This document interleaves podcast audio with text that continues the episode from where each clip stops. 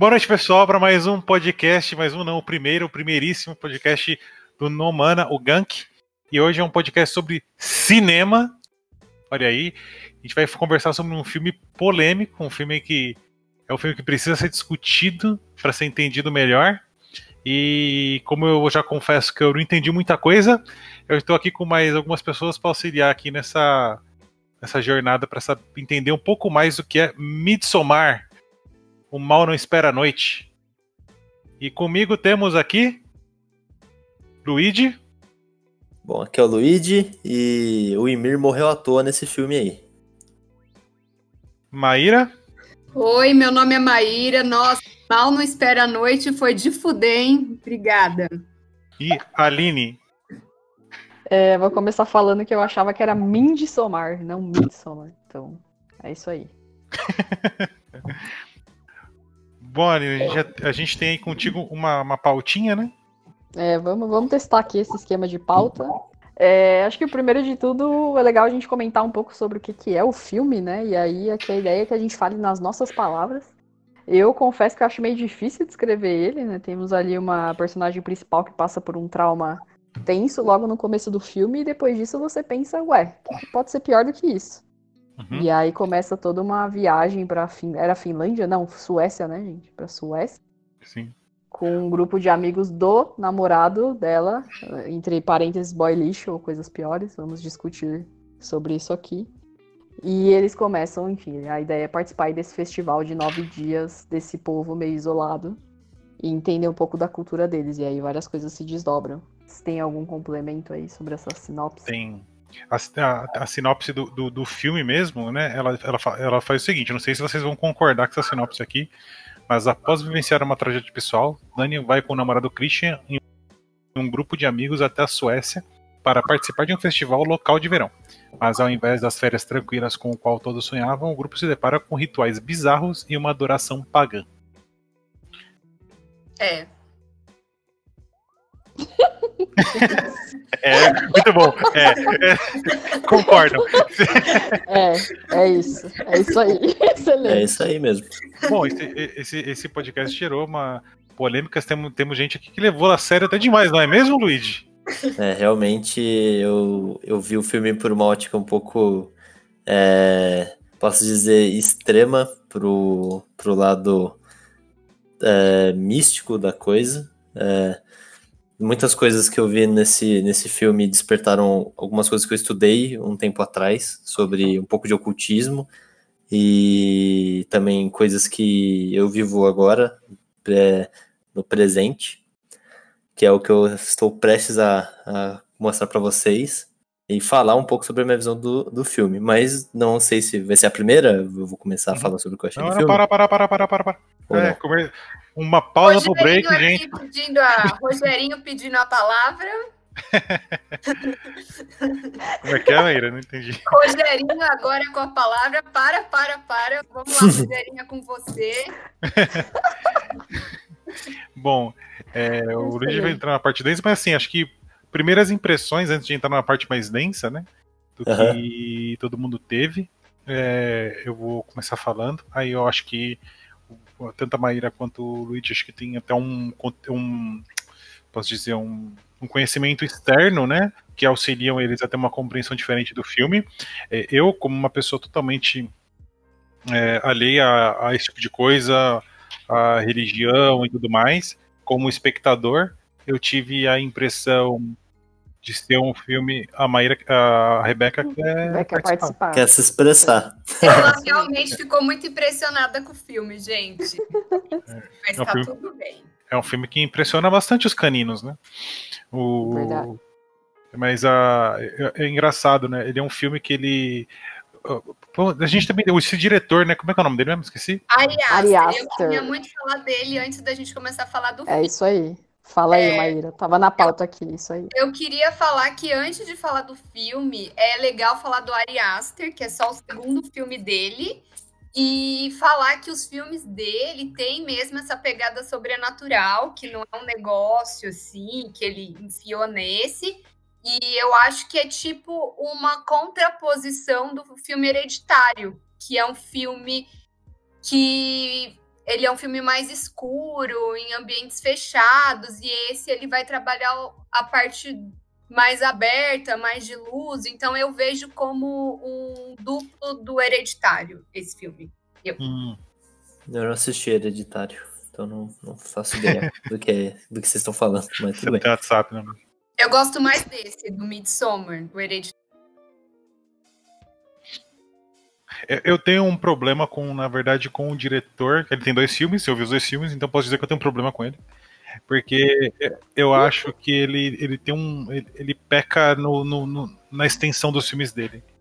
É um filme que ele, ele acho que ele tem um, os dois filmes, ele tem um primeiro e um segundo ato que é interessante, é interessante, ele te prende, você quer saber o que vai acontecer, e isso é louvável, mas eu não gosto da maneira como ele conclui o filme. Obviamente que eu tô falando isso no aspecto de, de alguém que tá só vendo, né, o, o filme sem muita base espiritual, religiosa para poder falar. Então, como espectador, eu achei que acho que muita coisa pode ter sido inclusive proposital, mas eu acho que perde um pouco no fato de que às vezes ele alonga muito alguma coisa onde não tem muito mais o que se mostrar, entendeu? Tipo, você já você saca, sabe quando você saca o filme e a ideia do filme é justamente ver se você entende, se você saca, e ele estica isso, deixando ele em vários momentos do terceiro ato meio que desinteressante, cansativo. Então, mas eu acho que acho que é muito rico uh, da fonte que ele bebe para construir seus roteiros. Então, acho que é uma habilidade dele de, de, de, de, de trabalhar essa vertente. A gente sabe que o, uh, o cinema de terror está tendo que dar uma reinventada para para sobreviver de maneira interessante, né?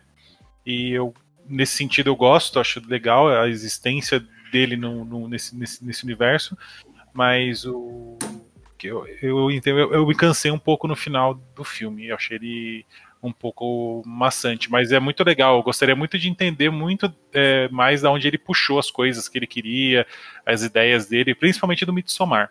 Né? É, é isso que eu tenho para desse diretor. O nome? Eu espero que venha, ah. eu espero que eu, que eu, que eu veja outros filmes dele que eu consiga captar mais, assim, tal. Mas assim, o primeiro e segundo atos eu, eu achei muito bom. E o terceiro ato eu só achei arrastado demais. O filme tem 2 horas e 18, eu acho desnecessário. Mas isso é só a minha percepção. É, Aline, você acha. O que, que você achou do, do, do filme? Em geral? Do diretor também? É, eu acho que eu concordo muito com o que você falou sobre tempo e tudo mais. É, eu acho, pelo menos para mim, que o Hereditário, o primeiro e o segundo ato, ele, ele, me pegou muito mais, assim, eu achava a vida da, da personagem lá bem, bem triste, assim, então, sei lá, ficava meio em desespero. Mas é, eu acho que tem coisas legais no Midsommar, que aí não é nem tanto sobre a história, mas a forma como ele conta, né? Porque foi legal que a, que a Maíra comentou sobre no hereditário ser escuro, ser mais fechado, né? A gente mesma que já estava conversando sobre isso antes. E como aqui ele abre e apesar desse subtítulo né, horrível, aí concordo com a Maíra também, do Mal Não Espera a Noite, mas acho que a gente estava até discutindo sobre isso, que acho que se fosse só Midsommar a galera não entender que era terror, mas por outro lado traz essa ideia de que, pô, é tudo muito claro, né, tudo muito durante o dia, então assim, é, enfim, a gente vai falar um pouco mais sobre o filme, ele não me pegou como um todo, assim, fala, putz, filme legal, fiquei feliz de ter visto, enfim, porque é, era um dos, sei lá, um dos filmes que se destacaram no ano passado, principalmente, mas eu acho que a forma como ele conta as coisas é legal e é diferente. E você vê que ele tem um controle, né, sobre a obra, o que ele tá querendo mostrar. Então, isso é bem legal, isso é louvável mesmo. Eu não, não curtindo talvez tanto aí o, o conteúdo em si. Algum, alguma coisa mais sobre o, o diretor, Maíra, você tem para acrescentar? Ah, eu queria falar que os dois filmes dele, eu acho que é importante falar, eles dois vão tratar da temática de luto. Eu acho que isso é muito forte é, então, como ele só fez dois filmes, a gente pode ver uma obra de luto sobre duas óticas, né? Verdade. Então, isso é importante falar, porque eu acho que é um episódio marcante na vida de qualquer pessoa e um divisor de águas. Então, é importante ressaltar isso. É, é isso. Bom, e detalhes mais técnicos relacionados ao diretor. Ele é um diretor e roteirista, né? De 33 anos. Ele, como a gente comentou aqui, ele já havia escrito, é, roteirizado e dirigido Hereditário, né? E ele ficou conhecido, né? Do, do, do gênero terror por esse filme. É, é, Bom, ele não tem muita história, a história dele são só dois é. filmes já contou, então é isso. o Luigi é, não coisa... hereditário, é então é ele não tem. É. Ah, é, eu posso falar um pouco sobre o tempo, pelo menos um, fazer um comentário sobre o seu comentário. Eu achei que eu gostei, assim. Eu não sou, eu não tenho esse vocabulário de vocês de, de entender muito o que é ato, não faço ideia do que seja isso. Depois eu vou até querer conversar para entender um pouco, um pouco Começo, mais. meio e fim. ah, tá. Então, beleza. Ah, tá. Então só são três atos, ok. Então. Isso aí. Tem. E. É, eu tenho. Eu, achei... É, tá, depois a gente fala disso. Eu achei é. o tema. Eu achei o tempo bom, porque ele, talvez vocês tenham pegado várias coisas que eu talvez eu tenha demorado um pouco mais para pegar, então talvez ele tenha feito esse filme um pouco mais longo para mais pessoas conseguirem entender, eh, talvez a, alguma, alguns detalhes. É, então para mim foi. Eu gostei bastante do, do filme, do tempo que ele, que ele teve, e não achei nenhuma parte maçante, nenhuma parte meio chata ou muito enrolada. para mim, eu acho que foi perfeito, assim. É, sobre o tempo, eu queria ressaltar que eu acho importante esse filme ser mais longo, porque a gente precisa entrar na ambientação dessa comunidade. Então, uhum. eu acho que se ele se estende para a gente entender como que funciona mesmo. Então, ele vai mostrar todos os costumes, como que cozinha, onde eles dormem. E aí, eu acho que por isso que ficou mais longo, por tá. conta da ambientação. Então, eu acho importante. Então, para mim, também não foi uma, uma questão ruim o tempo. Para mim, o que me incomoda com relação ao tempo não é as coisas que são filmadas que precisam ser mostradas, mas o tempo de exposição de uma cena já compreendida. A cena, vou comentar aqui algumas das cenas, já entra numa parte que eu queria. Tem uma parte da pauta que a gente está aqui falando que cada um sentiu ao ver o filme, né? É, o filme ele gera incômodo. É, ele gera incômodo porque você, assim como todos aqueles os personagens principais da trama, né, que são, cadê o deixa eu pegar a Dani, né, que é a, que é a mocinha, tem o Christian, que é o namorado dela e tudo mais. A gente tá entendendo sobre aquele, aquele aquela aquela vila, não, não é uma vila, só aquela seita. É uma aldeia, uma aldeia. Aquela, aldeia, comunidade. aquela comunidade ao mesmo tempo que eles, né? Então, mostrar ela aí no cozinhar e tudo isso não me incomoda. Mas, por exemplo, quando a gente está naquela cena onde o Christian, né, ele é, ele é drogado e seduzido para para poder fazer o, o, ritual lá, fazer sexo com a menina dentro da, daquela, daquela igrejinha. Ah, aquela cena, ela, ela, ela, ela tem um tempo, assim, eu considero que é o seguinte, você tem a, a, a surpresa de ser chocado com aquela cena e como ela é construída. Ele vai sendo levado, ele meio que luta internamente, não conseguindo transpor sua vontade perante todos os o, a, o que o alucinógeno está fazendo com ele. Ele vai até lá, ele começa o ato e aí toda aquela bizarrice ao redor dele. Então, tipo, ele vai te chocando aos poucos e tá certo, o caminho, o, o diretor ele consegue conduzir é, os seus olhos, você sabe o que vai acontecer, então é, é, é muito engraçado isso, né? Ele, ele, trabalha muito com isso. Geralmente um filme de terror, ele tenta te surpreender, às vezes de uma maneira até meio datada, né? Você já, todo mundo já entendeu como as coisas funcionam. Esse filme não, ele deixa muito escrachado o que vai acontecer e você só fica esperando aquilo acontecer. Quando ele começa a fazer lá o, sexo com a moça lá na, na igrejinha, aquele negócio ele se estende de uma maneira exaustiva, entendeu? Ele ocupa muito tempo de tela. Eu achei que foi mais para me gerar um, um incômodo do que para um serviço ao roteiro. Eu já estava incomodado ele estender só deixou incomodado indefinidamente. É, mas é isso mesmo. É para você ficar muito incomodado. Então... É, então. Mas assim, eu já tava bem incomodado. Eu falei, cara, já tô bem incomodado. Já deu. Aí ele continuou, sabe, me incomodando. E aí eu comparo muito. É, parecia que eu tava vendo no gênero dele, no, nas suas devidas proporções, tá, gente? Não, só vou fazer um comparativo.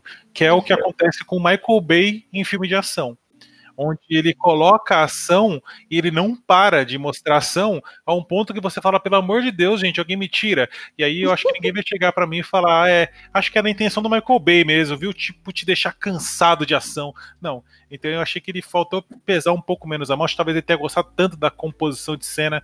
Acho que talvez seja um preciosismo do diretor que ele precisa trabalhar, na minha opinião, né? Porque assim, eu, eu acho que um filme, por mais que ele tenha uma trama, ele tem 2 horas e 18, mas se ele tivesse umas 2 horas e 5, 2 horas e 10, tava de bom tamanho pro filme, entendeu? Eu acho que só pesar um pouco menos a mão, assim, porque ele tinha outras coisas pesadas para continuar mostrando e desenrolando a história. E pareceu muito. É, é, cara, é, preciosismo dele manter aquele tempo de tela em algumas coisas. Mas mais essa, essa, cena do sexo que me incomodou mais, assim, porque demorou muito tempo. Mas assim, foi, foi só. O filme, no geral, ele me causa o sentimento de incômodo. Ele acho que é uma característica dos dois filmes dele. Na verdade, o cinema de terror tem por, por ventura, né, de, de gerar esse sentimento. O incômodo dele é diferente. O incômodo que ele te causa não é incômodo é, associado a medo, mas é alguma coisa que é, é, é associada ao bizarro, né? caraca, que bizarro isso. Eu sempre tem, eu tenho, por exemplo, várias vezes eu tô, eu fico pensando, nossa, que bizarro isso, que bizarro isso. Então foi esse sentimento que ele me, me causou.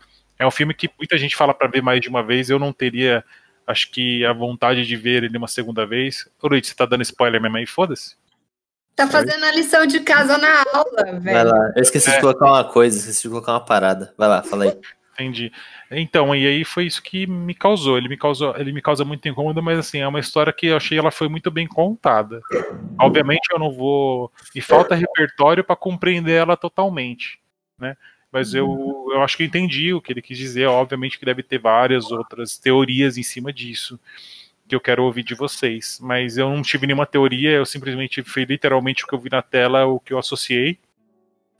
E, e foi isso a impressão que eu tive. Essa, essa, essa cena aconteceu uma coisa engraçada aqui em casa. Porque é, meus Parece pais. o seu pai na exatamente, sala. Foi exatamente o que aconteceu. Ela, ela tem. Eu, eu, eu sabia que isso ia acontecer. Eu tava. Ela, ela é realmente muito longa e ela acaba causando um, um incômodo gigante. Uhum. Pela, é grotesco aquela cena, ela chega a ser um pouco assustadora, assim. E aí ela dura alguns minutos e foi justamente nesse horário que meu pai entrou no meu quarto. E foi algo muito ruim. Eu tinha que pausar e falar, pai, é um filme, tá? Isso aqui é, Isso. É, é Oscar, é Somar. É Oscar, nem é, é Eu sei lá, eu meti o louco. É Oscar, é Oscar, é ótimo. Eu, eu, precisava, eu só precisava livrar minha pele ali, porque foi algo Não é X-Vídeos, não é Deep Web, é, é arte foi, é Netflix. É Amazon meu, Prime. Meu pai ele veio, ele veio só pedir pra emitir uma nota pra ele. Foi algo muito Nossa, Muito foi bom. a pior nota que ele pediu, né? Foi ele foda. sonhou com isso, Nossa, com certeza. É, mas foi, foi, foi algo horrível. Mas só pra complementar suas, o que você falou sobre essa cena aí, que é, e ele demora tanto que ele imaginou que o filme era tudo isso. Ele falou, ah, é pornô, certeza. Vai ficar cinco minutos O pornô místico tomou a juventude de uma forma que eu não sei explicar. E, e, e ele deve ter achado o filho dele bizarro, né? Foi, Nossa, com certeza, eu acharia, eu fiquei morrendo de vergonha. Pior que ver um pornô normal e ver isso aí, né, mano? Você, cara... pornô da mina. É, a mina. Foi aquela parte que a mina tava empurrando a bunda do cara, assim. Foi Nossa senhora!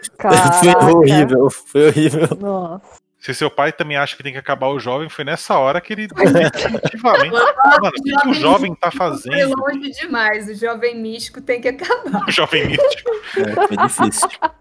Foi complicado. Ah, excelente. O título tem que ser Juventude Mística. tem que acabar. Tem que acabar.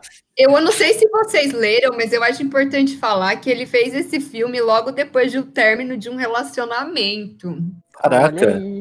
É, e isso Nossa, eu, eu, eu, não sei nada do, do diretor mesmo. Eu mas... acho que isso muda muita coisa, porque, gente, o término do relacionamento é, é isso, né, gente? É essa coisa maravilhosa que a gente viu no filme. Tava nessa, nessa vibe, né? É verdade. Eu Tudo que você quer ver é seu ex queimar dentro é, de um urso. Dentro de um urso, eu sempre sonhei com isso. Então eu vibrei muito na cena final. Caraca. Eu realmente cheguei no êxtase. Então eu acho que é isso. Falando em relacionamento, é, a primeira visão que eu tive do filme foi uma história, foi até o que eu, que eu falei no começo, foi uma história de um relacionamento, né? O filme inteiro, para mim, antes de eu, de eu começar a pensar sobre ele, eu, eu, eu vi muito disso no filme. Tipo, é, pessoas, é, as pessoas é, vendo um casal feliz, e olhando, tipo, você olhava para eles e, e, falando, cara, por que vocês estão juntos, sabe? E a, a, o jeito que eles se tratavam, o jeito que ele era meio que ignorante, não lembrar de datas comemorativas, não ter o menor apreço, o menor carinho é, pela pela Namorada. Dani, né? Pela Dani. E isso me fez, fez com que eu criasse um, um certo ódio por ele também, assim, foi tipo, eu não cheguei a vibrar no final, mas ele, ele virou um personagem para mim que ele, ele começou como um personagem principal e ele terminou para mim como se fosse um personagem qualquer, assim, ele foi perdendo cada vez descartável, mais o peso dele para mim. Exatamente. Ele, ele, é exatamente um reprodutor e, e acabou. Era isso no filme inteiro, ele só era isso. E acabou. É... A gente nem sabe se ele reproduziu, né? Então, é. pra isso serve. Mas eu a, a mina sentiu, a mina falou, tô sentindo, gente. Gente, eu vibrei, porque eu sou rainha do boy lixo. Então, quando eu vi aquele cara aqui.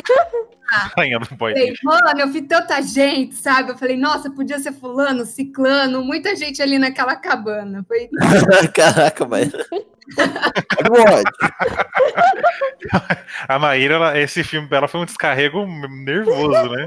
Foi foda. Muito gatilho, assim. É difícil quase a minha vida. É um pouco constrangedor, mas assim.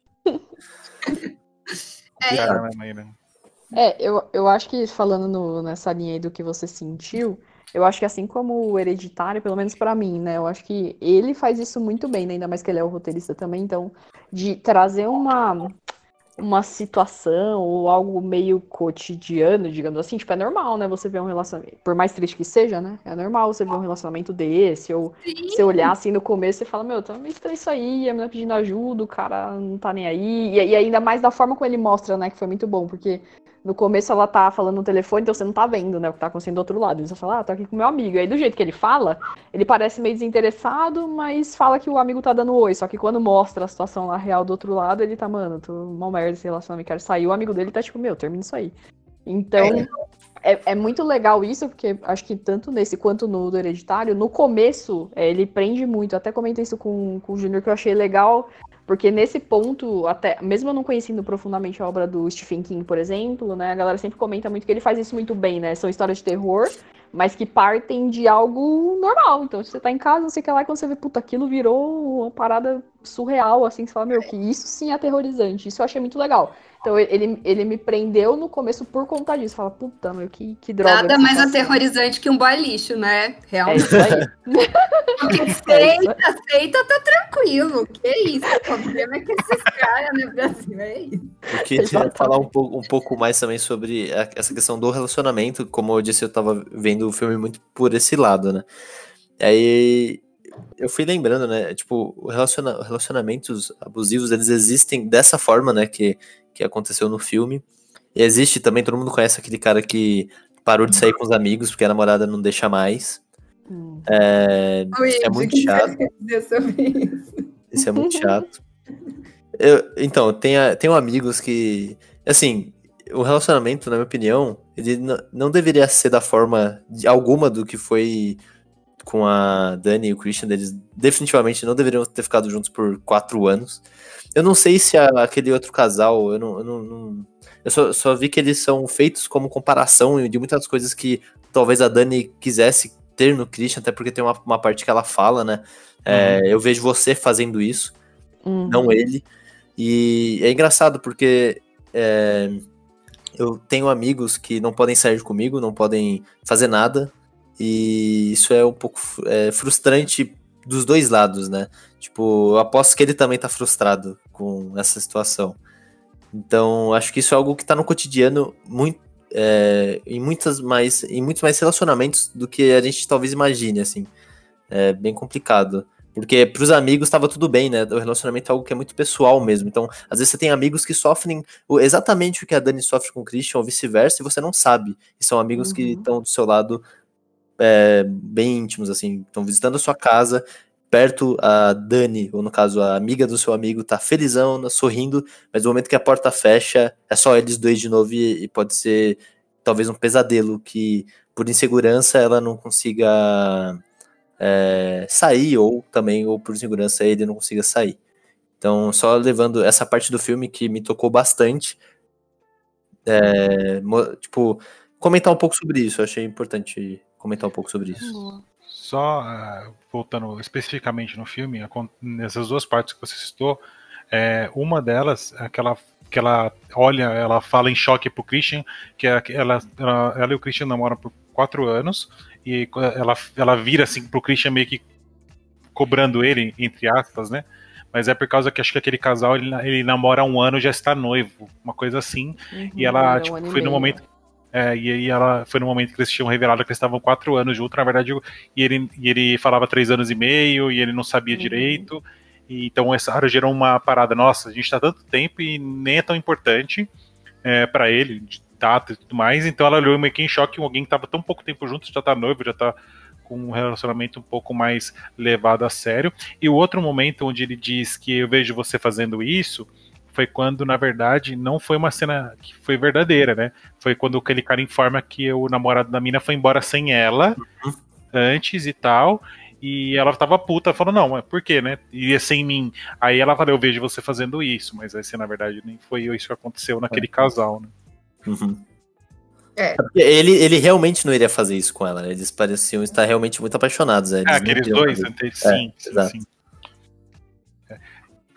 E o Christian Boy Lixo é independente de, de, de, de, de, de torta de chavasca, né? E tudo mais, né? Ele. Entendi. Eu, acho. Eu acho que independente, ele, ele é um cara bizarro. Ele é lixo com os amigos deles. Isso, é, é falar. Nossa, ele é lixo com Ele é um cara zoado.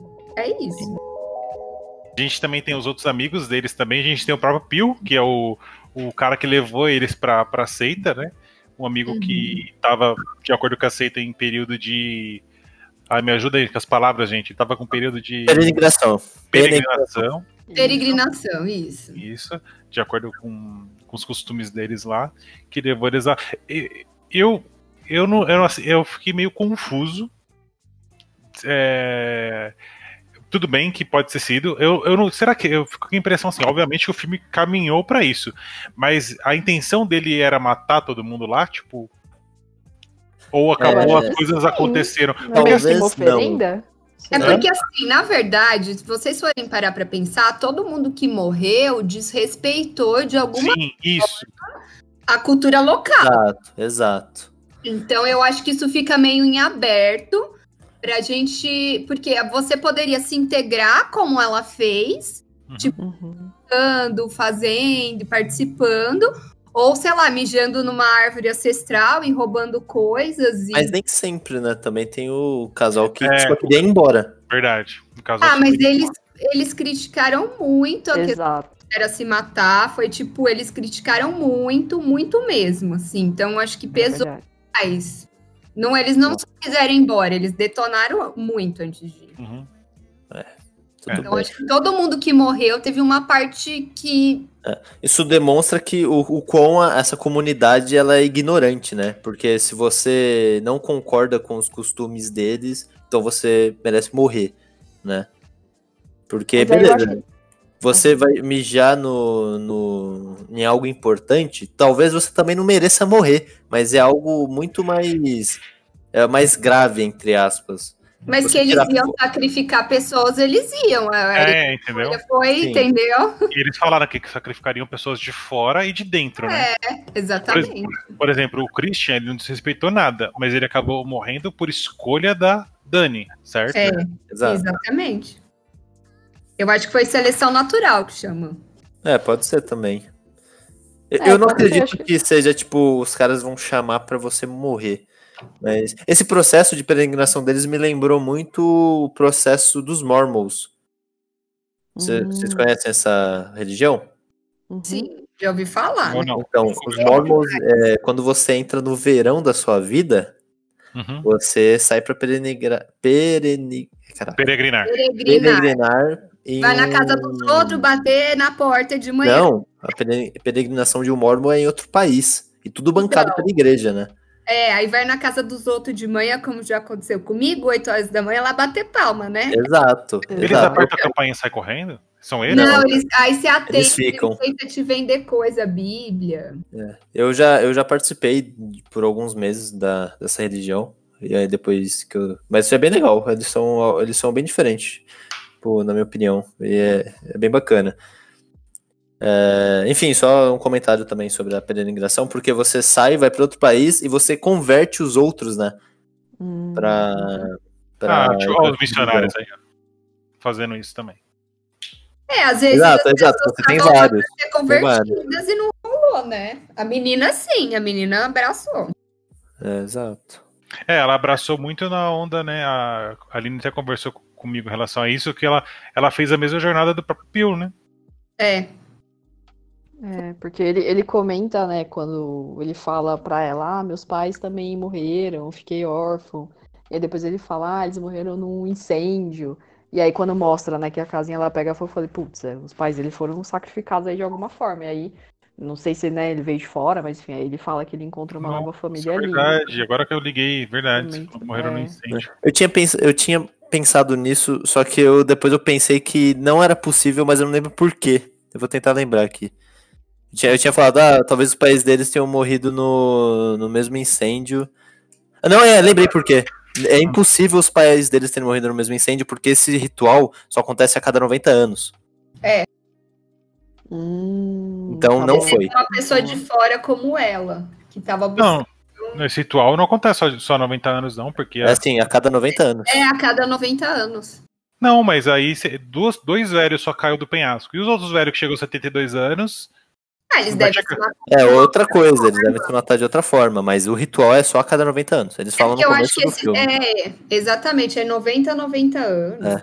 Ah, Eles- eles eu até falaram, é algo eles super- há 90 anos. Não, é a cada 90 anos eles fazem o ritual. A cada 90 anos é o ritual do solstício, de- é o, ritual do sol, a cada 90 anos. Entendi. É, eu entendi isso também. É, eles, falam, eles falam na chegada, o que que tá acontecendo aqui? Aí ela fala, ah, nós estamos realizando os preparativos para um ritual muito importante. Vocês são muito sortudos de presenciarem porque só acontece a cada 90 anos. Hum, Não, É boa, então, então tudo bem, então não foi isso não. Eu tinha pensado isso, falei, caraca, morreu no fogo. Aí eu, fa- aí eu lembrei do começo. É, eu pensei, eles foram sacrificados também, mas eu fiquei, achei que ficou meio aberto. É, até melhor, então, na verdade, né? Porque não fi- ficaria bizarro, ficou um barato extremamente de conversão. Porque, assim, É. no final das contas, ficou com uma religião mesmo, assim, tipo, na- no decorrer da história, né? Quantas pessoas, as religiões de todo mundo não matou gente, né? No final das contas, eles não, Exato. não se mostram diferentes de nenhuma outra religião, só que ficaram condensados num período atual de tempo, entendeu? Sim. Era isso um pouco que eu ia comentar, porque quando o Luigi falou sobre, né, é, ah, mostra como essa comunidade era ignorante, né?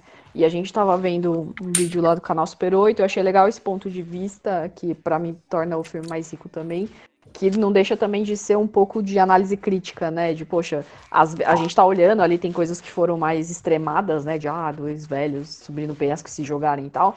Mas o quanto a gente tem rituais que podem parecer estranhos, né, para outras pessoas, sociedade, seja religião ou não, enfim. É, e o quanto a gente também tá olhando e jogando, fala, nossa, que bizarro, mas poxa, para e pensa o que, que a gente tá fazendo também que pode parecer bizarro. É, eu ia é necessário? E- exatamente, eu ia comentar uma coisa desse gênero. Bizarro, eu acho, as pessoas não estarem nem aí pro drama dela. Isso é bizarro. É. Os amigos dele ignorarem, ele ignorar, e todo mundo ignorar o que aconteceu com ela, e ninguém dá apoio, e aí chega numa comunidade remota e, ai meu Deus, estou chocado, entendeu? Então é muito seletivo isso. Quando é uma cultura fora da nossa, a gente pôr uma lupa no que a gente acha estranho e se chocar, sendo que a nossa cultura tem muitos pontos ruins e, e todo mundo leva numa espécie de ok. Então, assim, o começo do filme é muito chocante. Eu achei muito chocante. Eu não estava esperando aquilo logo no começo. E muito chocante a insensibilidade das pessoas ao redor dela. Como se, se nada tivesse acontecido, como vida que segue, enfim. E, e eu acho que por isso mesmo ela se encontrou muito lá, porque ela sentiu empatia e sororidade mesmo de pessoas estranhas, que foram muito mais Amigáveis. né? ela amigáveis do que o próprio namorado e os amigos do namorado. E isso Verdade. é uma coisa, um ponto que ninguém fala, né? Que é mais chocante ainda a insensibilidade das pessoas. Mas aqui tem informação. Olha a informação aí. Ah, Rogerinho. Boa. Disso ninguém fala.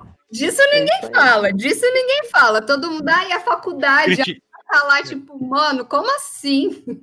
Você vem criticar minha seita aqui, mas morre a galera com um crime mega articulado aí, ninguém fala nada.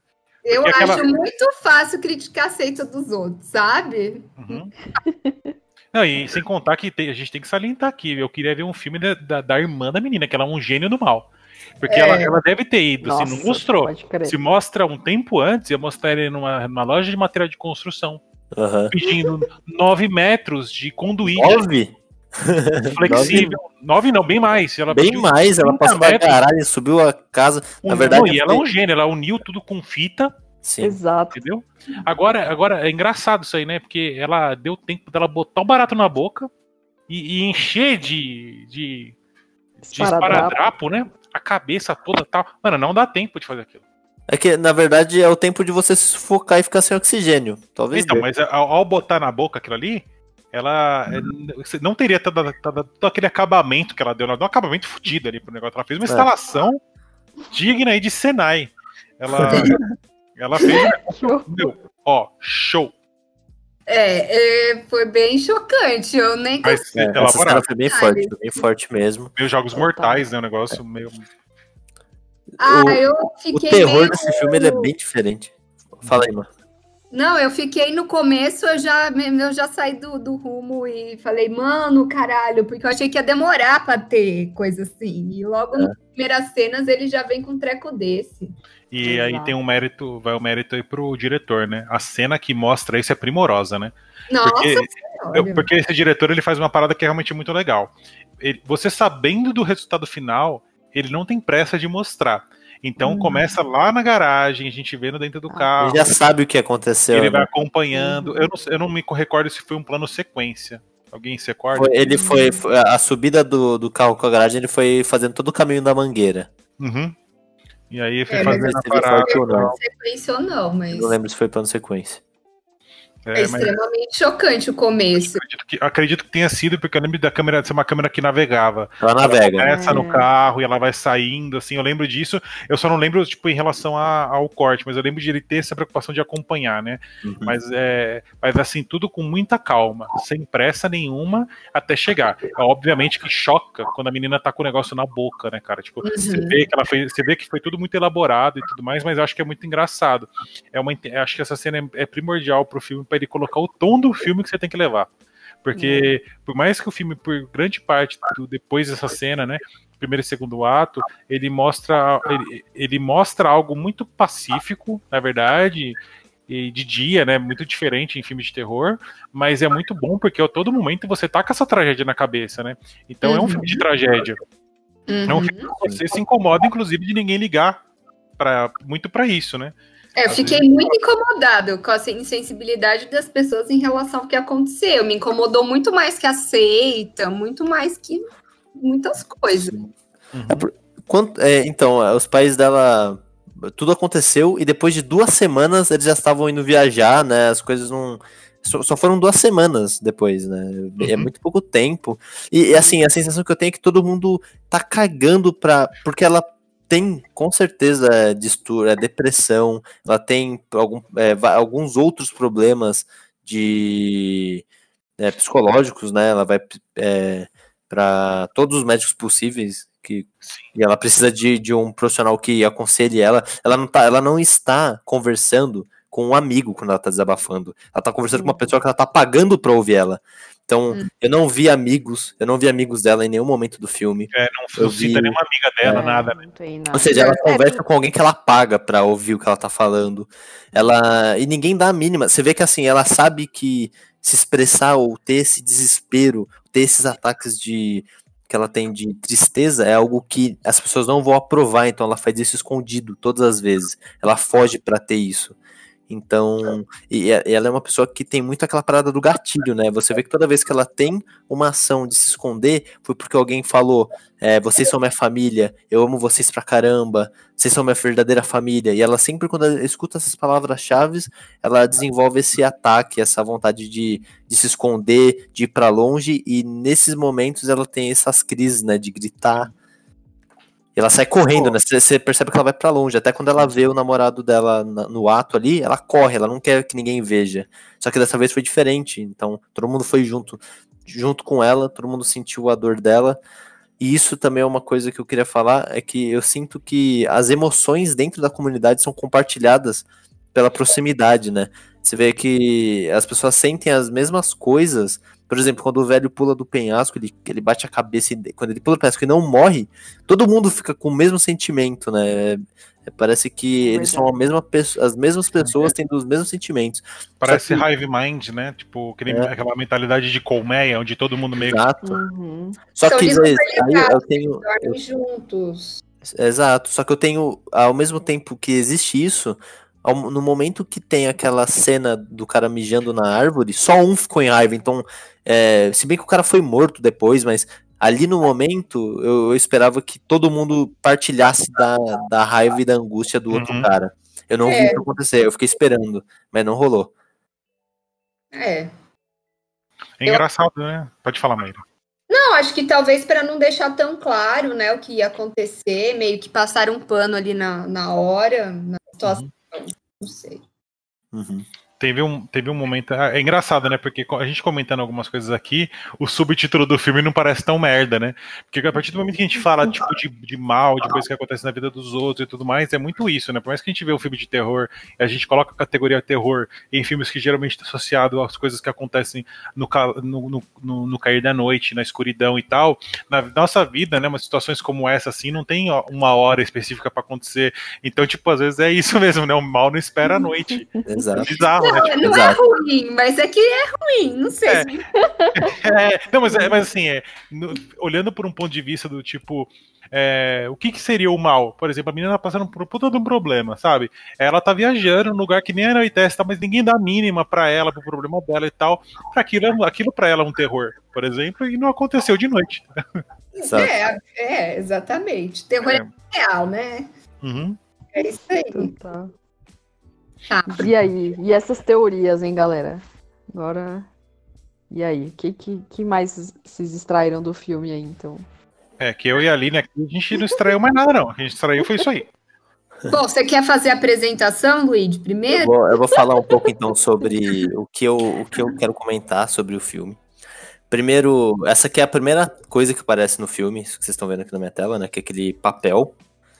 E ele ficou tanto tempo na tela que depois eu voltei para ver, porque você olha e fala, mano, que porra é essa, né? É o filme inteiro. É, então, aí eu voltei é. e eu vi, mano, é o filme inteiro. Então o cara ali na primeira cena ele já coloca aqui o, o primeiro. A primeira cena, a primeira cena é, é tudo que vai acontecer no filme é, vista por, essa, por essas artes, né? Então a gente tem que, essa, arte. que ela. Que a irmã se mata, leva junto os pais. Aí você tem aqui o Pele que tá sempre. Sei lá, eu, eu, o Pele, ele é. Na minha mente, na minha teoria que eu vou contar com vocês. É Pio. Pio. Pio. É Pelé, é, na verdade. É Pelé? É Pelé ou Pio? Eu pensei que era Pelé, eu pensei que era Pelé. Eu li que muitas pessoas na época na Suécia deram o nome das pessoas de Pelé, porque o Brasil ganhou uma Copa. Caraca, que what the fuck, mano. Ah, obrigado. É, é isso a importância do podcast, gente. Você que tá assistindo agora o Nomana pela primeira vez, é isso que vai fazer parte da sua vida daqui em diante. É, o cara chamava o nome dele em homenagem a Pelé. Nossa, igualzinho o Pelé. Enfim, né? Não deve ter muitos Pelé na CS, mas enfim, vamos nessa. Aí você sempre vê que ele tá é, sendo visto de cima aqui, né, nessa, nessa arte. E ele é uma, uma incógnita para mim, porque eu tentei é, jogar ele na minha teoria falar ele é o que ele é um anjo, o que, o que ele é, porque como eu disse, o que eu entendi do filme tem muita coisa baseada a, a um estudo religioso. Então eu não consegui. Ele para mim é, é, algo que não tem explicação. Eu pensei que talvez ele fosse o próprio Deus, mas ele não é. Então ele não, eu não, ainda não entendi muito bem. Talvez eu tenha que assistir de novo para conseguir dar uma categoria ou, entender o que ele, qual é o papel dele no filme. Enfim, aí que a gente conta toda a trajetória. Eu não vou me estender muito aqui mas eu vou falar um pouco sobre o que está muito presente no filme, que são os oráculos. Os oráculos são as formas mais antigas de se comunicar com entidades. É, aqui muito conhecido tem tarô. É, lá no filme tem, a gente escuta muito sobre o Futark, né, que são as runas é, que os vikings usavam para prever o futuro e também para se comunicar com os seus deuses. E nós temos também os oráculos visuais, que é quando você tem os ciganos, né? E eles vão ler a sua mão para identificar o que o, o astral preparou para o seu futuro. Então vou falar um pouco sobre o Futark, né? O Futark, é, até quando ele é mostrado na, lá na, no filme, o, o aquele estúdio, o, o personagem Josh, se não me engano, ele pergunta se é o Futark do novo Futark, e o cara fala que é o Futark antigo. Eu não sabia muito sobre essa diferença, então fui dar uma olhada. E o Futark antigo ele é exatamente usado para se comunicar com os deuses da mitologia nórdica, né? E para lançar as magias, os feitiços, né? Então, até se vê aqui, né? Os poderes, os, os poderes secretos por trás de cada runa, quando corretamente usado, tornam-se símbolos poderosos para transformar e mudar vidas. É, e eu vou falar um pouco sobre algo que eu percebi que em nenhum lugar as pessoas comentaram sobre isso. Em uma única cena, o, aquele senhor ele fala que o ritual é para. É em nome de Ymir. Vocês sabem quem é Ymir? Não. Ymir é o primeiro ser vivo primeiro ser vivo que foi. É, é, eu tô falando isso é baseado na, na, cultura nórdica, tá? O Ymir é um gigante de gelo. Ele é considerado, pela teoria, né, e pelo que é escrito no livro dos deuses, dos nórdicos, ele é o primeiro ser vivo que concebeu a existência da galáxia. Então o Ymir é um gigante de gelo. E assim, não vou, não vou contar muito sobre a história do Ymir, porém ele morre. E na verdade, ele morre, até fala um pouco sobre a morte dele. Quem mata ele foi o Odin. O Vir e o Vec são outros três deuses, né? O Odin é o pai de todos, todos conhecem. Os outros não são muito é, conhecidos, mas eles matam o Ymir. E do Ymir é feito a, o, o nosso mundo, a Terra. Então, o Ymir é a Terra. É, então, vou, como eu falei, que o Ymir foi o primeiro ser vivo, criado a partir de gelo mágico. E, enfim, foi isso que eu falei sobre a criação dele. Aí agora eu vou falar sobre o que ele representa para a cultura nórdica. É, depois que o Ymir é morto, é, com o corpo dele fizeram o planeta. Com o sangue foi feito os mares, foram feitos os mares, com os ossos ergueram as montanhas, dos cabelos fizeram as árvores, e com o crânio fizeram o céu, e o cérebro tornou-se as nuvens, carregadas de neve e granizo. A mordida. É... Ah, beleza. A moradia dos homens foi feita e formada a partir da testa de Ymir. E aí que a gente conhece o Midgard, que é onde os seres humanos vivem, né? A Terra-média. É, ou seja, eles são uma eles são uma, um grupo de, de cultuadores deste deus, do Ymir. O Ymir, ele é um cara que ele morreu, ele é um deus que morreu, na verdade é um gigante, é um titã, que morreu para dar a vida, uh, dele surgiu toda a vida do mundo a partir da cultura deles. É nisso que eles acreditam. E é para esse titã que eles estão fazendo uh, o, o, ritual. O que é um pouco complicado é que Mir não é visto como um cara bonzinho. As pessoas não gostam dele, do, dos titãs em geral, eles são os vilões. Então, eu não sei, é como se eu estivesse falando que eu fiz um. que eu, tô, eu vi um filme que foi feito um ritual para Lucifer. Não, não com essa força, mas eles por eles serem estando, estarem cultuando o Ymir, eles não são tão bonzinhos, entende? Uhum. Mas, mas também pode ser o seguinte, né, Luigi? Eles podem estar cultuando Ymir no sentido do que, assim, é graças a ele que a vida. É sim, então, exato. Então, baseado nisso, inclusive, até justifica as mortes, né? Porque uhum. se eles também consideram as pessoas que morreram não boas, eles vão fazer com que delas saiam vida. Foi, sim muitas do que, que todas as mortes não eram tipo, ah, o cara morreu e tá ali. Eles eram, tipo, usados, tipo, os, os corpos eram recipientes para outras coisas, entendeu? Uhum. Então, é, nesse sentido, o filme até fica mais rico. Exato.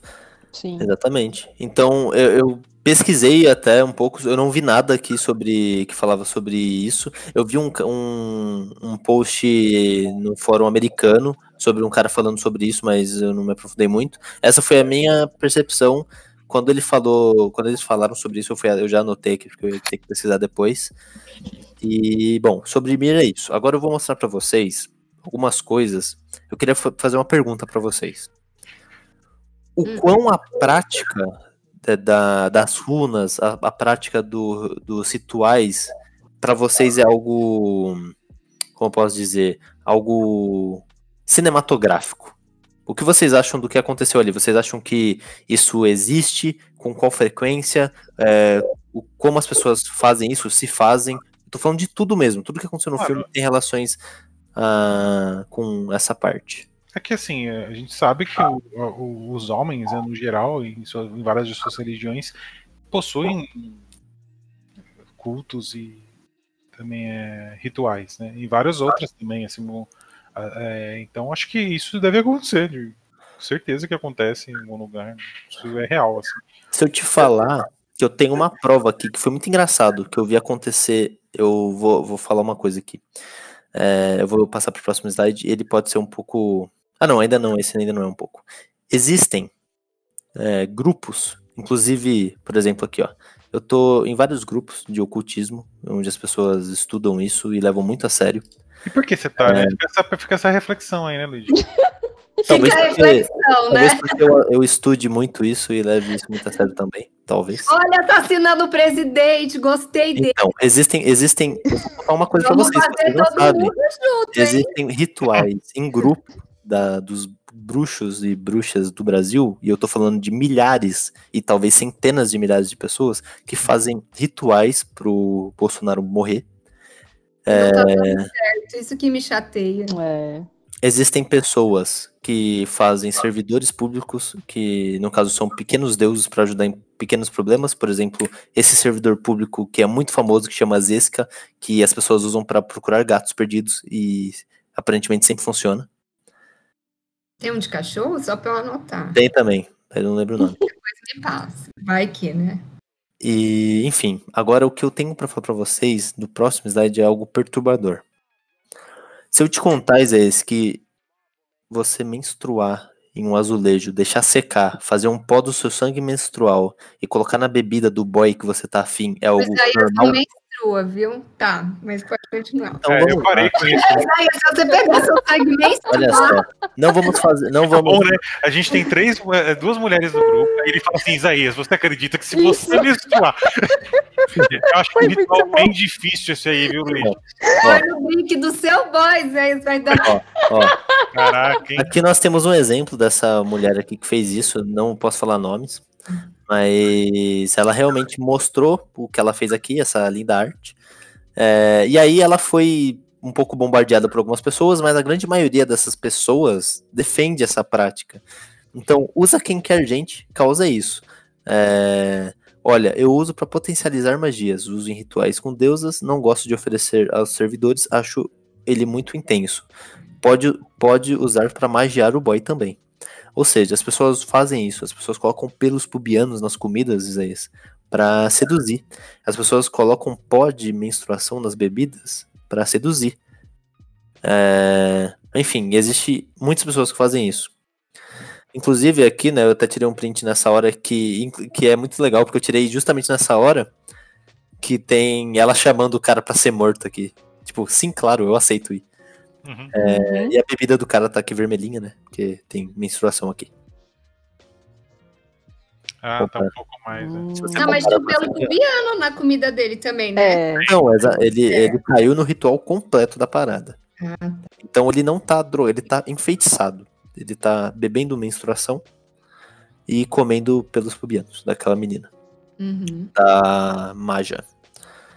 É, Agora um, um- só um comentário à parte, né, sobre toda essa parte da religião, né, do- dos rituais que aconte, aconteceram, né, Uhum. na- no filme. A gente tem também uma, Uhum, uma é. clássica cena da águia de sangue, né? Uhum.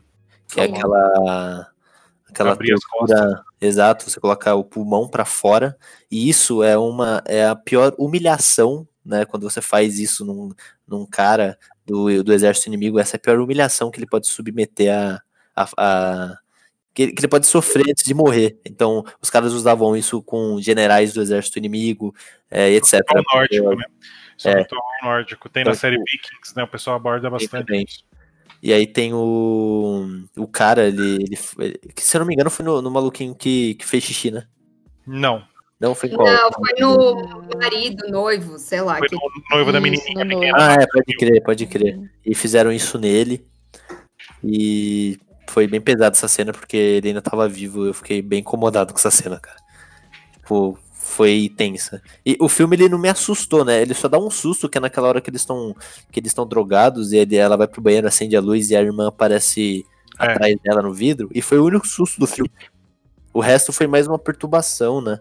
Uhum. Então, algo que que te, te deixava desconfortável.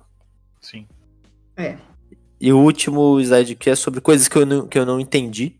Então, eu não entendi aquele, aquela, o que significa aquela batida, aquela palma que aquele ancião dá pro, pro nosso querido Christian. É, então, quando ele, ele tá perguntando o que, que tá acontecendo, o cara dá aquela batida, sabe? Uhum. Que treme toda a tela e ele fica totalmente depressivo, começa a meio que chorar. Por que, que você fez isso? Aquela batida, eu, eu, eu, na verdade é o seguinte, acho que para mim aquele alucinógeno ele era um amplificador de sentidos e tudo mais, e quando você tem um, um movimento muito brusco e tal, ele causou uma reação de, de, emocional nele com aquilo lá. Acho que é muito por causa do alucinógeno, não foi algum tipo de ativação. Uhum. É, eu, eu, não, eu não entendi muito bem uhum. essa, esse. Na verdade, assim, pode ser, mas por que que isso afetou ele com para ele ter esse tipo de sentimento, né? Por que, que ele, ele, ele deu essa, essa. Ele tomou essa, essa palma ele ficou como se ele tivesse muito triste e decepcionado. Talvez ele não esperasse isso do cara, como se ele tivesse ferrado muito com a vida dele. Assim. Eles falaram que ao tomar aquele, aquele chá, ele ficaria muito suscetível à sugestão, né? Então, você, quando você tá acuado e com medo, você vai fazer o que estão te falando pra você fazer, tá ligado? Então Entendi. talvez seja alguma coisa disso, tipo aquela palma, que é simplesmente uma palma. Você pode ver que na hora que mostra ele, né? Ele, ele tá vendo tudo meio louco já, né? Ele tá vendo, tipo, flor pulsando, o barato tudo meio girando. Então, na, aquela palma deixou ele meio acuado. Eu acho que, tipo, ele tava eh, muito vulnerável para se fazer qualquer coisa. Foi isso que eu entendi. Eu acho que ele não teve, não teve nada tão mais simbólico do que isso, não. É, eu dei uma, uma atenção maior nisso porque teve um efeito, né? Teve aquelas ondas que saíram da palma. Eu pensei que poderia ser algo. Porque algo ele tá com a consciência expandida. Então, o que, que ele consegue ver? agora vai, vai falar da parte dela aí que. São as ondas do som. É, isso é. Você consegue ver. Então, você entende a onda vibracional do som. Quando você toca um ponto no atabaque é, a onda vibracional ela não está ali à toa. Ela vai te tendencionar a trazer uma energia específica, entendeu? Uhum. É, pode ser algo desse tipo. Eu não entendi muito as nomenclaturas, mas deve ser algo, alguma referência a isso. Eu não entendi também porque a escolha do urso. Do, pro animal. Tem algo a falar do urso. Porque o urso é jovem, Luigi. Isso é coisa de jovem mesmo. É coisa de jovem, cara. Pô, você não entendeu o básico? Não, cara, eu sou, eu sou um péssimo jovem. É, se vocês separarem no começo do filme, no quarto dela, tem um quadro com um urso uhum. grande. Então, tem uma das teorias é que ela não saiu do quarto. Tá? Hum. Uma das teorias é essa. E tudo se passou ali. E ela tacou fogo no, no urso, no quarto, morreu queimada. Não, no... isso é muita coisa que acontece na mente da pessoa é simbólico. Ela tá passando por um momento de transição. Entendeu? É, então. É, dito, mas dito essa teoria que você falou aí do, de ter um urso, e a última coisa que ela vê é o urso pegando fogo, sei lá, eu imaginei que ela se matou tacando fogo na casa e antes de morrer viu o quadro do urso pegando fogo também. É que não é ela que morre, ela mata quem faz mal. Hum né? Uhum. É, pode ser. E, essa, e a última coisa é esse rosto, esses rostos que tem na. na eu vi esse rosto aqui na, na, na cena. Tem um nitidamente um, um, rosto na tela aqui, não sei se vocês conseguem ver. Uhum. Aqui, ó. Peraí. Não, a gente tá vendo, dá pra ver. Tem um, tem um cara. Não, não aqui. Tá, dá pra ver. E ele. E, tipo, eu vi essa aqui, depois eu dei uma olhada, eu busquei sobre rostos no Midsommar e tem mais. E eu, como eu falei que eu não queria ver, eu não fui atrás, né? Eu não cliquei. Eu queria ter a minha opinião crua do filme, mas depois eu vou ver isso. Mas eu, eu não entendi o que era isso ainda. Tipo, eu sozinho. Isso é também quando você expande a consciência, você se conecta melhor com a natureza. Então, é como se você e o meio fossem uma coisa só. Hum. Eles fazem bastante disso no filme, né? Você Verdade. conversa melhor com o meio. Então, eu já né, tenho uma experiência com árvore. é, você começa a ver familiaridade em coisas que você se sentia antes separado. Então, essa separação sua e do meio com a consciência expandida não existe. Uhum. Você começa a ver rosto mesmo nos lugares, animais, os sons têm movimento, é, é diferente a interação com o meio.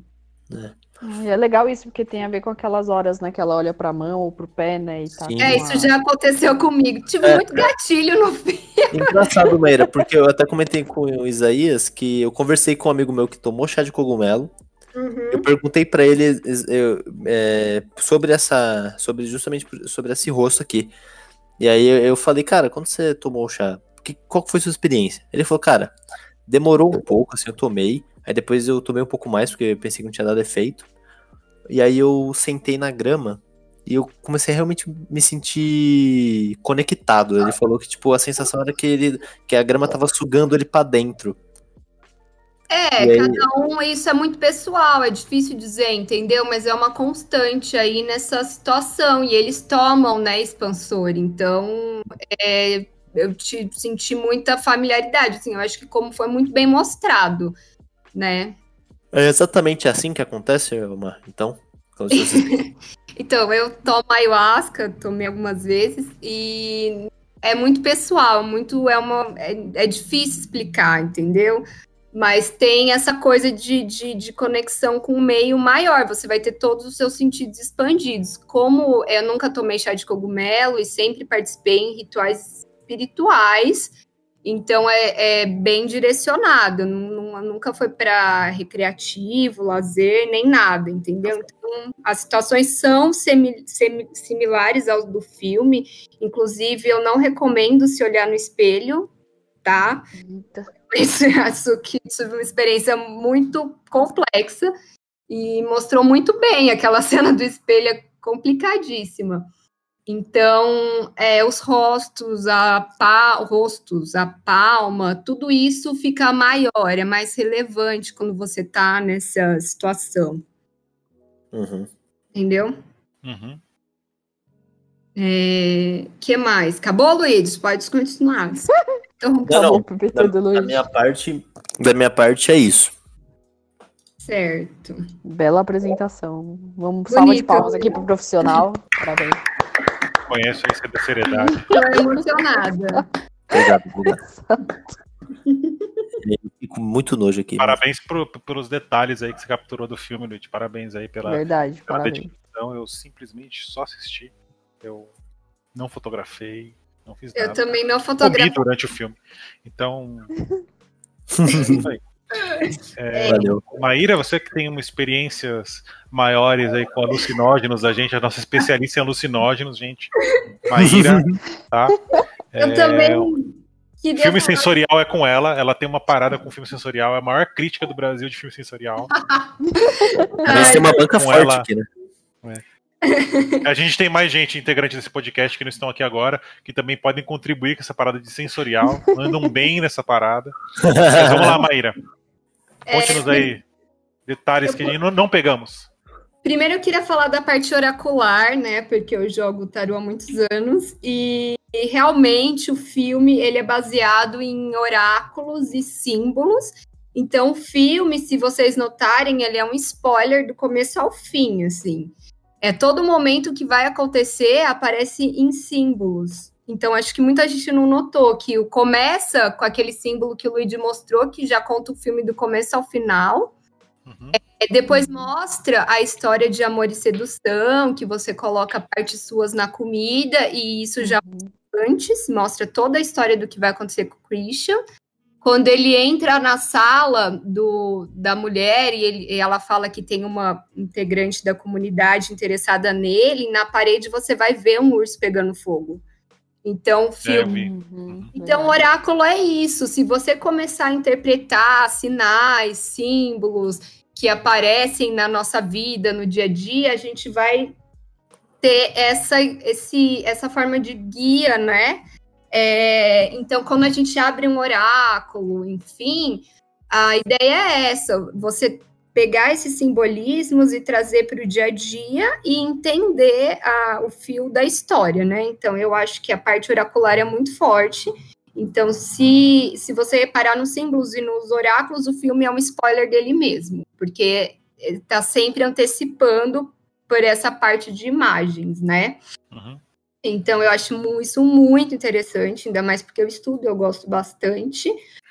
É, tem uma teoria que ela não estaria no quarto dela, enfim, ela viveu isso de uma forma lúdica, de tipo de é, transformar a dor e o sofrimento em uma história. Não sei se é uma teoria que eu gosto, mas ela existe. Então, o filme pode ter acontecido na cabeça dela e foi uma fase de transição. É, tem uma outra é, vertente que que fala que eles foram para a Suécia para o ritual e os caras foram embora e ela e o Pio ficaram, mas ela é, passou por um processo de iniciação. E um processo de iniciação, a gente trabalha com mortes simbólicas de coisas suas que vão ficar para trás, entendeu? Então, num processo de iniciação, ela pode ter matado algumas pessoas que, que ela não, não quer levar para a vida, que são justamente as pessoas que não trataram ela bem, que é o ex-namorado e os amigos. E o único amigo que tratou bem ela ficou também. É, enfim, teoria é teoria, eu sei lá, mas tem essas, essas teorias, e eu não acho que é importante nem ideal ficar martelando nisso. Mas tem, eu acho que o filme é simbólico, então a gente não deve também levar tudo ao pé da letra. Tipo, às vezes eu passei por processos de iniciação que eu matei pessoas, mas elas continuam vivas, mas eu matei de uma forma simbólica. Então isso já aconteceu comigo exatamente dessa forma, não exatamente, mas eu já matei pessoas em processos de iniciação e isso é comum em religiões de outras culturas. É, eu acho que a gente cresceu numa cultura judaico-cristã, que a gente não tem essa familiaridade. Mas em outras culturas, a questão da morte, ela é muito ela é muito em primeiro plano, entendeu? Então a gente tem que lidar com a morte, inclusive com a nossa, porque a gente passa por vários rituais de morte e lidar com a morte de coisas da nossa vida, porque a gente não vai levar mais e é uma escolha, entendeu? Quando você faz um processo de iniciação, você tem que escolher algumas coisas. Então, isso é o simbolismo. Então, tem muito simbolismo no filme. Então, eu acho que não dá para levar tudo exatamente ao pé da letra também. É, eu acho que é isso. Eu acho que a consciência expandida, Luigi falou bastante da questão do meio, do som. E eu acho que é importante quando a gente toma contato com uma outra cultura, com uma outra religião, a gente é, deixar um pouco de lado essa dicotomia de isso é bom, isso é mal, entendeu? Porque isso em outras culturas ele é, pode ser visto de formas diferentes. É, não tem essa coisa de ai, pecado, ai, isso é bom, isso é mal, não sei o quê é, a expansão da consciência ela abre muito esse leque. E todas as religiões elas fazem bem e fazem mal. Então as pessoas, é, na verdade, quem tem que decidir isso é quem né, tá com esse instrumento na mão. Então quem faz bem, quem faz mal são as pessoas, não são as religiões. E a gente pode falar isso do catolicismo mesmo, que matou muita gente na história. Então, né, é, é uma coisa que as pessoas podem distorcer e, e não falar que a religião é ruim ou a religião é má, porque isso não, não cabe em nenhuma religião. Eu acho que basicamente é isso. Muito bom. bom. Boa, muito bom. Achei que tinha caído. Falei, puta não. que pariu, tô falando com a, a tá, Não, a gente tá pensando aqui. A gente tá, a gente tá aqui apreensivo. É, é, muito legal a diversidade do grupo, porque vai ter, tem todas as esferas aqui, assim. É verdade. É muito bom. O Luigi é o Deep Web, o jovem terrível dessa sociedade, o criminoso quase. E, e Zé, gente... você não pode falar isso gravado. Não, mas eu não tenho provas. Então tá tranquilo, gente. Relaxa. Eu conheço as leis. Ah. Tá? A gente tem a, a Maíra do campo sensorial aí, ó, expandido, de outra religião, pá. Aí tem um cara normal, nerd, idiota. Cara, tem normal. A gente tem o Matheus, que é músico. Talvez vai participar dos. dos... Ia falar, nossa, o Matheus tá ouvindo isso. Não. Não, Mas o Matheus, o Matheus tem interesse pelo campo sensorial também. Tem, ele tem, inclusive ele tem uma experiência vasta com o campo sensorial. Mas não religioso, então não, não sei. Se... apenas, apenas recreacional. É, apenas recreação. É, mas sim, é muito, assim, é muito interessante, né? Voltando aqui a, a falar do, do filme. É muito engraçado. É, foi muito legal discutir sobre ele, porque o filme em si, que nem o que eu falei lá no começo, era muito mais relacionado ao meu conhecimento que eu tenho de cinema, que é muita uhum. coisa, mas enfim, é o que eu uso para poder compreender os filmes. Então, todas as críticas e tudo mais. Mas desde o começo, eu percebi um, uma uma, uma pesquisa muito forte para se criar aquilo. Isso que, é, isso que é muito legal de, algum, de algumas obras, né? Que você uhum. o filme é tão maior por trás dele que às vezes torna a nossa percepção, da, por exemplo, a minha percepção foi X do filme. Mas tendo conhecimento de todo o resto, mais, eu sabia que existia, mas eu não tinha conhecimento, você vê como as, algumas coisas passam a se conectar, deixa o filme melhor. Então, várias obras têm esse, esse caráter. Tem algumas que a gente consegue dissecar simplesmente a obra do cinema que está na sua cara, não ter várias, várias mensagens ali dentro, a gente consegue captar e discutir aqui, e tem outras coisas que vocês, com conhecimento externo de causa, é, de, de rituais religi religiosos também, trazem e deixam o filme mais rico. Então, achei que foi muito legal esse bate-papo com relação ao Midsommar por causa uhum. disso, né? Eu, particularmente, não estava com uma percepção. Eu, eu tenho uma tendência a aumentar notas da minha cabeça do filme é, depois que ele acaba, depois de falar sobre ele. E isso aconteceu aqui. Para mim, ele era um filme nota 6. Assim, ele não é um filme que eu quero ver de novo. é, a gente nunca quer passar por essas experiências de novo. É, ele fica naquela nota, mais ou menos uma nota 6, assim, mas é muito legal conversar com vocês. Para mim, ele amplia isso, ele fica torna o filme mais significativo e de várias outras maneiras, né? Mas e é isso, agora acho que eu não tenho muito mais o que. Eu não tenho muito mais o que falar do filme. Alguém tem mais alguma consideração do filme para falar? Não, não, por mim é Eu acho legal você ter falado da pesquisa, porque eu acho que, apesar de ser uma cultura que teoricamente foi inventada para o filme, ela carrega simbolismos de várias coisas, como o Luigi mostrou também. Então, eu acho que mostra que realmente teve uma pesquisa interessante, é, um conhecimento de causa, porque às vezes as pessoas tendem a pegar essa temática espiritual, religiosa e transformar num grande sensacionalismo, né? Eu uhum. conheci em hereditário, eu me senti um pouco não ofendida, mas eu falei, porra, não é isso, sabe? E no Midsommar, não. Eu falei, tá, tá conversando com o que eu conheço, com o que eu já vivi. Então, eu acho que tem que ter esse cuidado, porque é um assunto muito complexo. Uhum.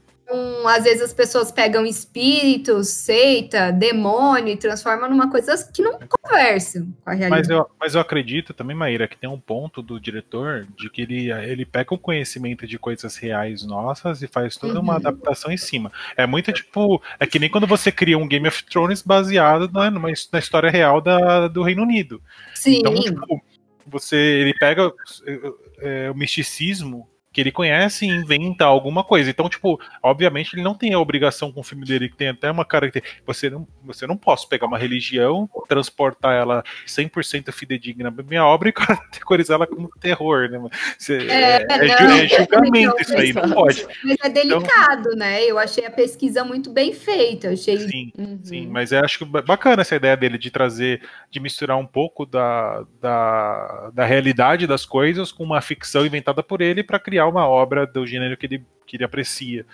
É, então, eu nem sei se eu chamaria de terror, né? Mas enfim, é, é classificado dessa forma. É quando você tem assassinatos cruéis no filme, geralmente é terror, mas. É verdade, teve isso. É que, a gente, é que pode ser simbólico, né? Então eu fico é naquela é coisa. Ah, expor o pulmão do cara vivo é. Tranquilo. Ah, às vezes ele não morreu, as de verdade. Você não é do norte, você não é nórdico, você não entende. É verdade. É, mas é galera tipo, é terror. É tipo aqueles jogos mortais, né, gente? Jogos mortais é tem terror. Tem gente sofrendo muito e, e, parte de corpo decapitado. Não, é terror, Luigi. O cara é um serial killer. ah, mas só porque ele não tem uma, uma causa bonita de um deus no fundo, não quer dizer nada. É. É. Ele pode falar, pô, no final das contas eu fiz tudo isso aí por Jesus. Aí você fala, realmente é um cara, então, é cara focado. Um cara sensato, cara sensato. É. Um cara que está fazendo exatamente o que os antepassados fizeram, né? Mataram os é, outros por Jesus. E a gente, exatamente o contrário do que Jesus falou para então, fazer. Então, é o que eu falei, essa coisa de bem e mal é bem relativo, né? Falar que uma religião Sim. faz o bem e a outra faz o mal. Isso não. Não, é isso que eu tô dizendo na verdade. É, é exatamente isso. Então, é, então, tipo, por isso que eu falei, quando você transporta 100%, é por isso que ele, ele altera é. para que ele possa brincar com isso, sem, entre aspas, fazendo aspas, gente, aqui, ofender. Ele vai Sempre tem um babaca que vai se ofender, às vezes, ah, nada, entendeu? Sempre tem um, sempre é. tem um desgraçado que faz isso. Mas, uh, mas é muito da hora. O filme, pra mim, ele, ele ganhou muito corpo, né, com o conteúdo que vocês trouxeram. É... Obrigado aqui por, todo mundo. Eu agradeço e assim, gente, que, no final das contas aí, agora vem o momento. Nota do filme!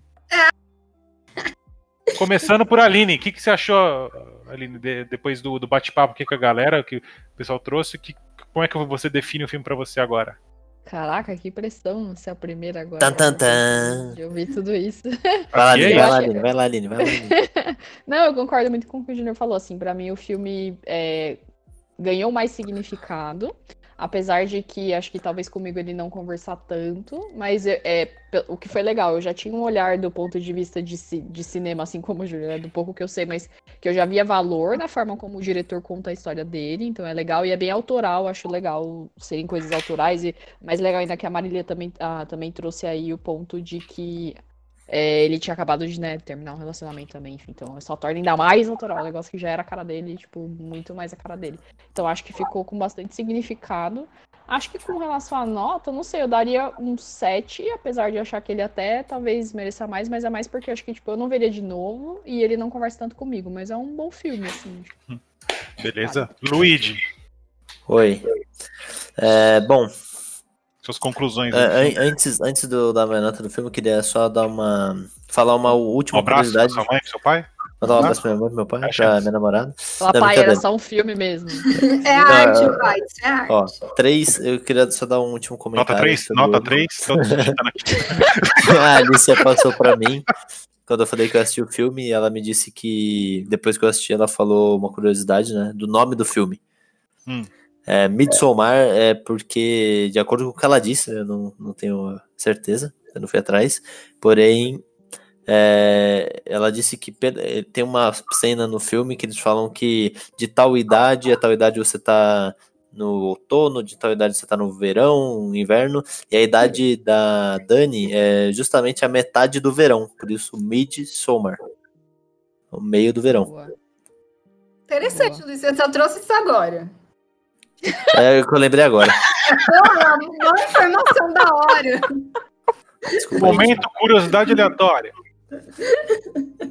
E eu, agora voltando pra nota que eu daria pra esse filme.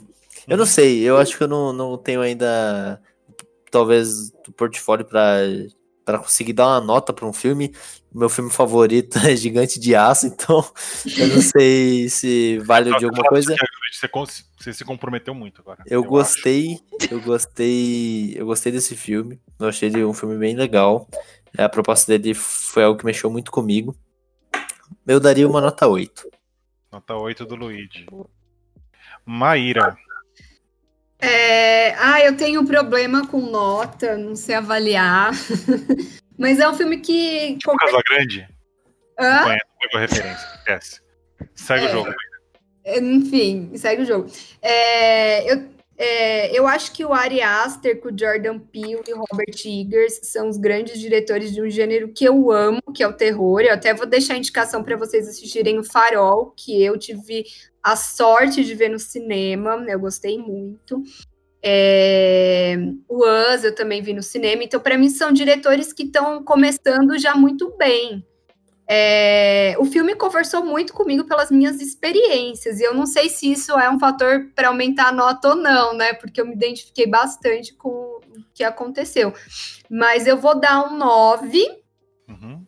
que eu acho. 9 aí, gente. É, a fotografia é muito bonita, os atores, a menina interpreta, a interpretação dela para mim devia ter tido algumas indicações para prêmio. Então eu acho que tem essa qualidade toda para dar um 9. Boa, Maíra, nota 9. Vocês aí. Nota alta. Bom, gente, como eu falei agora um pouquinho antes, né? Pra mim ele era um filme com uma nota 6,5, assim, baseado em tudo. Eu, eu me irrito um pouco com a maneira que esse cara filma os finais do filme dele. É, eu entendo muita coisa do que ele quer passar de incômodo, mas eu acho que ele não precisa exagerar. Eu acho que assim, você tem que ter uma boa dose nas coisas. É que nem eu falei, eu adoro de ver uma, uma boa cena bem dosada, é a melhor coisa que tem. Você tem uma ação bem dosada, mas o incômodo ele foi gerado. Então, tipo, eu acho que ele não conclui bem o filme para mim. É, não a história em si, mas é muito mais relacionado a tempo de, tempo de corte de cena. Eu, eu acho que é legal, acho que é um mérito quando o cara ele, ele sabe economizar no tempo para valorizar o, o tempo do espectador. Ele, ele valoriza bem, ele não fala assim, ah, você vai ficar comigo porque eu quero filmar mais. E tem horas que pareceu ser isso para mim, mas o filme ele conta uma história ele é redondinho, tem muita coisa nele, é um filme que é, é um filme que é interessante você levar para discussão. É, ele fica mais rico, ele é um filme que ganha mais corpo, e foi o que aconteceu aqui. Então, baseado em tudo que vocês falaram e tudo mais, eu mudo minha nota para nota de 6,5 para uma nota 8 também. E, e eu Uau. acho que foi um filme bem, assim, é, diferente de Hereditário, que o Hereditário, para mim, ele, ele estraga o filme no final. Ah, eu também, Isaías, eu também tenho essa, eu tive essa, essa impressão no hereditário. Acho que pegar, botar a brincadeira do copo e demônio e tipo, sei lá, não Não, gente flutuando ali para mim. Enfim, é. é. Não é, o tema do filme não é esse agora, mas a, a, a, por mais que para mim ele peca nos dois filmes, ele peca no final e como ele conclui a obra. Nesse eu acho que a conclusão da obra em si foi boa, uhum. é, mas eu só acho que ele, ele perdeu a mão nos tempos de corte. É uma parada que eu, ele, deve ser um preciosismo dele. Ele queria muito, ele sabe quando parece que é, é, eu imagino que assim, né? Por ser designer, às vezes eu tenho um apreço pela minha obra e às vezes eu não quero cortar alguma coisa que seria melhor por preciosismo. Uhum. Então eu acredito que deve ter rolado isso com ele em algumas coisas, algumas cenas que ele conseguiu filmar o que ele queria na cabeça dele. E eu acho que ele acabou exagerando em tempo de tela mesmo, assim. Eu acho que eu entendo você gerar o incômodo, eu entendo você gerar algumas coisas, só que eu acho que tudo tem que ter uma boa dose. Você não pode. A, a dose ela é, ela é essencial para que o filme seja palatável. O filme já é um filme meio.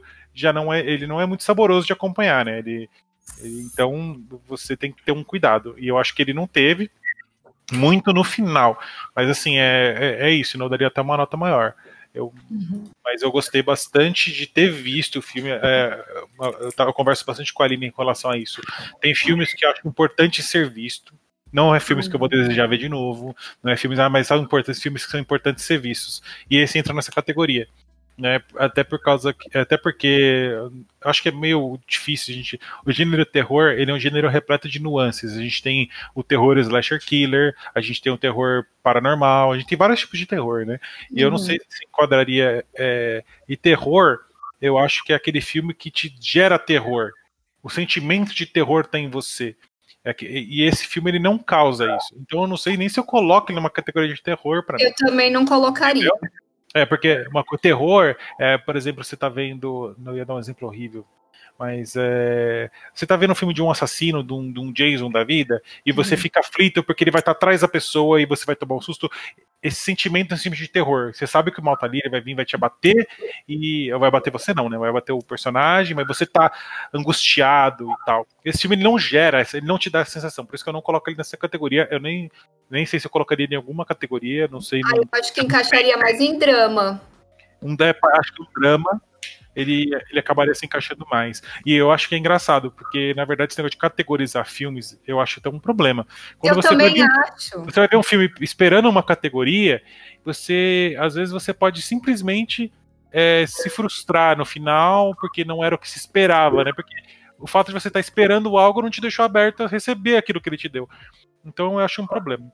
É Mas, por isso que esses diretores, o Ari Aster, Jordan Peele, Robert Eggers, é muito difícil é, botar eles em uma categoria de filme, até mesmo Kleber Mendonça Filho, com o Som ao Redor, o Bacurau, uhum. acho difícil categorizar. Então, eu acho que esses novos cineastas já não tem, não sente essa obrigação, eles têm mais liberdade criativa, porque a gente não, não, não fica nessa de. O, o Darren Aronofsky, eu não sei categorizar a obra dele. É. Não dá, o, é, mãe não dá pra categorizar. Não dá, entendeu? Então, que bom. que bom. Fico só feliz. Mas até fechando aqui agora, né? A gente deu nossas notas relacionadas a Midsommar. É... E é isso, gente. Assistam o filme para ter suas próprias opiniões. Se é que alguém vai escutar isso aqui. E se escutar, faça o que eu digo sempre. É o melhor a fazer. E é isso, gente. Muito obrigado a todos os participantes aqui também do, do, do podcast. E até a próxima. Falou!